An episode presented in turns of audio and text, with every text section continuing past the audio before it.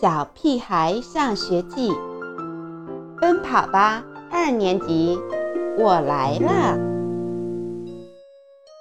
糊涂日，开学第一天，大家好像都不太适应。发言时忘了举手，下课时忘上厕所。我忘带文具盒，只能跟香香果借根铅笔，跟刘坚强借块橡皮。谢天谢地，我没忘记把自己带学校。我重重地拍了下头，感觉自己好像变成了胡小图的哥哥胡大图了。其他同学也好不到哪去。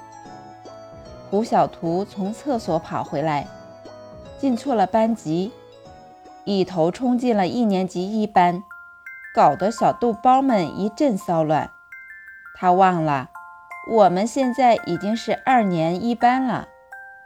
下课后，金刚到操场上踢球，结果把衣服弄丢了。踢球也不用衣服啊！胡小图没搞明白为什么丢的是衣服。糊涂透顶！就因为不用衣服，所以才脱下来，结果就丢了。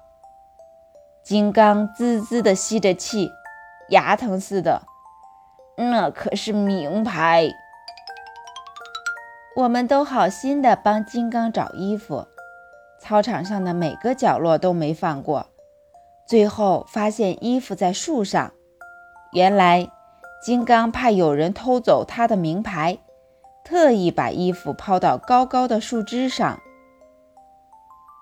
我怎么就忘了呢？金刚一拍大头，不过要紧的是，衣服怎么拿下来呢？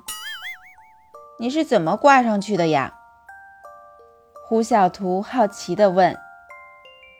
你可真笨，扔上去的呗。金刚一定很后悔当时没考虑后果。好在教导主任像消防车一样开过来。了解情况后，搬来一架梯子，才把金刚的衣服救下来。如果每个人都丢三落四，我倒很希望王天天忘记的是告状。可我的希望并没实现。王天天忙着跑田老师办公室，左一趟右一趟，马不停蹄。可能就是因为跑的次数太多了。结果他兜里的钱包跑丢了，里边有多少钱？田老师问。记不清了，也许是一百块，也许二百块。这回换成王天天牙疼，他都快哭出来了。